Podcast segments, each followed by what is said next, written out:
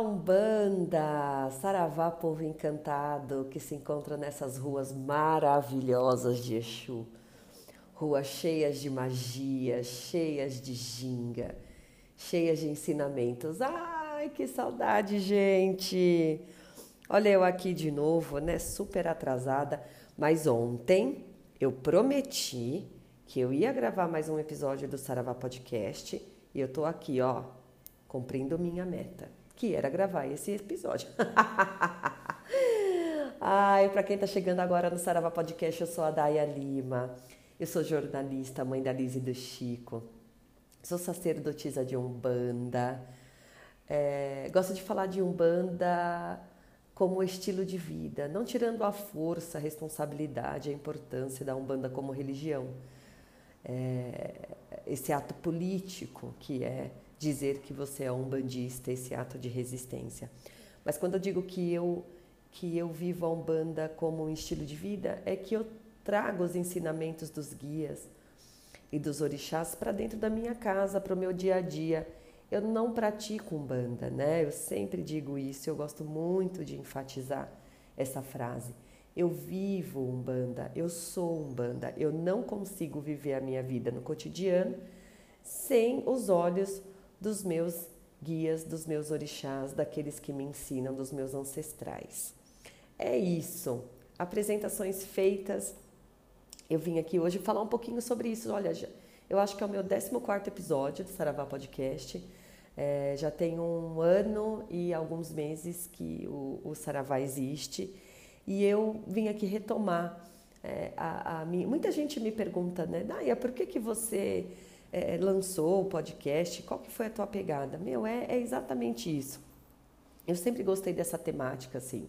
Eu sou muito intensa, né? Então, quando eu vivo algo, eu vivo de verdade. Eu não sei fazer meio a meio. Então, é, quando eu cheguei no terreiro de Umbanda a primeira vez, tem uns 12, 13 anos, um pouco mais talvez, é, aquilo é, mudou minha vida, né? Então, eu comecei a viver daquela forma. Então, muita gente tinha vergonha de usar suas guias ou tinha receio de ser ah, é, rechaçado na rua. E eu nunca fui essa pessoa, eu sempre é, é, disse quem eu fui, né? Eu tenho, eu tenho, eu tenho esse, esse jeito, né? De, de professar as minhas, é, as minhas opiniões, enfim, o que eu sou.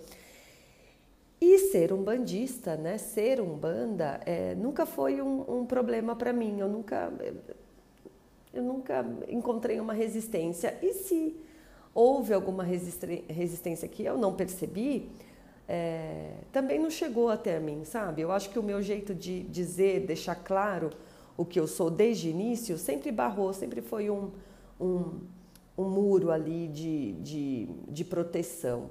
Ninguém nunca me disse, ninguém nunca teve a coragem, né? De dizer na minha cara o quanto é, eles se incomodam com a minha fé e com a minha religião. É, não tão doido, né, minha gente? Assim, não tão nem, né, ainda tem amor à vida, né? Porque, enfim, é, não cabe aqui eu falar o que, que aconteceria, mas um bom sermãozinho ia rolar, assim, né?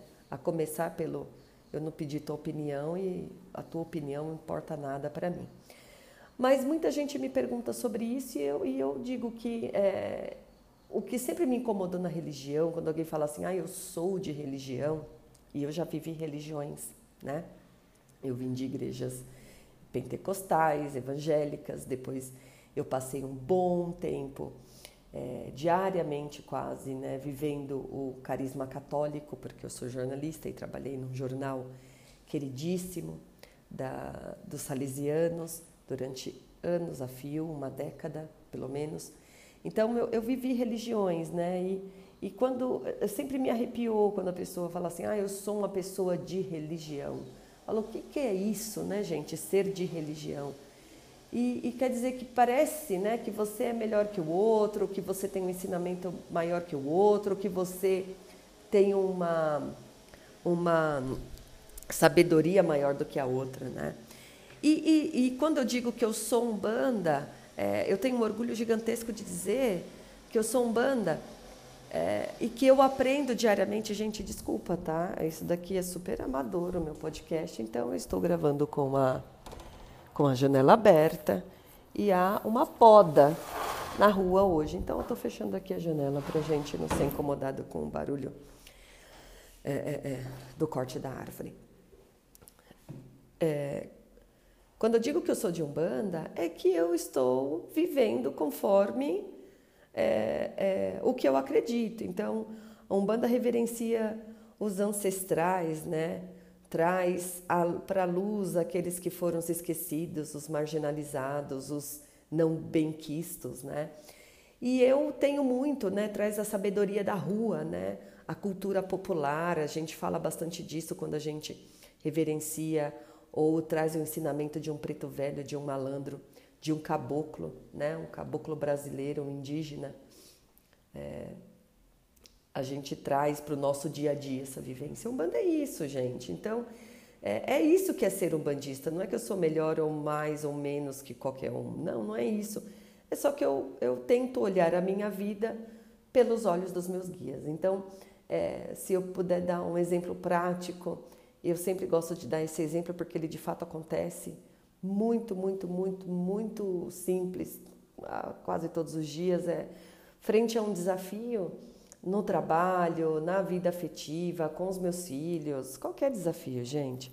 Eu sempre penso, até quando eu estou dirigindo assim que me irrita, né? Eu sou uma pessoa irritável no trânsito, assim. Eu não gosto muito. Eu sempre penso assim, pô, é, frente a isso daqui, né? Como será que seu Zé Pilintra faria, né? E aí eu me permito pensar como ele. Eu sou filha dele, gente, né? Eu tenho, eu tenho é, no meu ori a outorga de ser ele muitas vezes na minha vida, né? Ele, quando a gente, eu sou descendente desse cara, então algo eu trago dele em mim. Então como que ele faria? Pô, será que isso se aplica agora? Será que eu conseguiria fazer isso agora? E, e, por mais incrível e mágico que seja, sempre se aplica. O ensinamento de um Zé Pilintra, o ensinamento de um preto velho, ensinamento de um boiadeiro na minha vida, de uma cabocla, por exemplo, eles sempre se aplicam no meu dia a dia, porque Umbanda para mim é vivida no dia a dia. Então é por isso, assim, é claro que a gente tem todo o fundamento, a gente tem muito que estudar, a gente está repensando a Umbanda, de que forma que a Umbanda chegou desde 1908 até aqui. Será que foi dessa forma mesmo? O que, que a gente quer para o futuro, né? O que, que a gente quer, como a gente quer ser visto, representado? no futuro, a gente tem muito que estudar, não é algo apenas de achismo, né? Mas é, no dia a dia, nos saberes populares, a gente consegue muito mesmo viver a Umbanda. Olha, já me alonguei aqui nesse podcast, mas eu vou trazer esse tema de novo. Semana que vem eu falo mais um pouquinho sobre ensinamentos dos guias e de como que a gente consegue viver isso no nosso dia a dia de um jeito muito, muito, muito simples a gente vai conseguir viver com mais leveza. Apesar de viver num Brasil de bozo, né?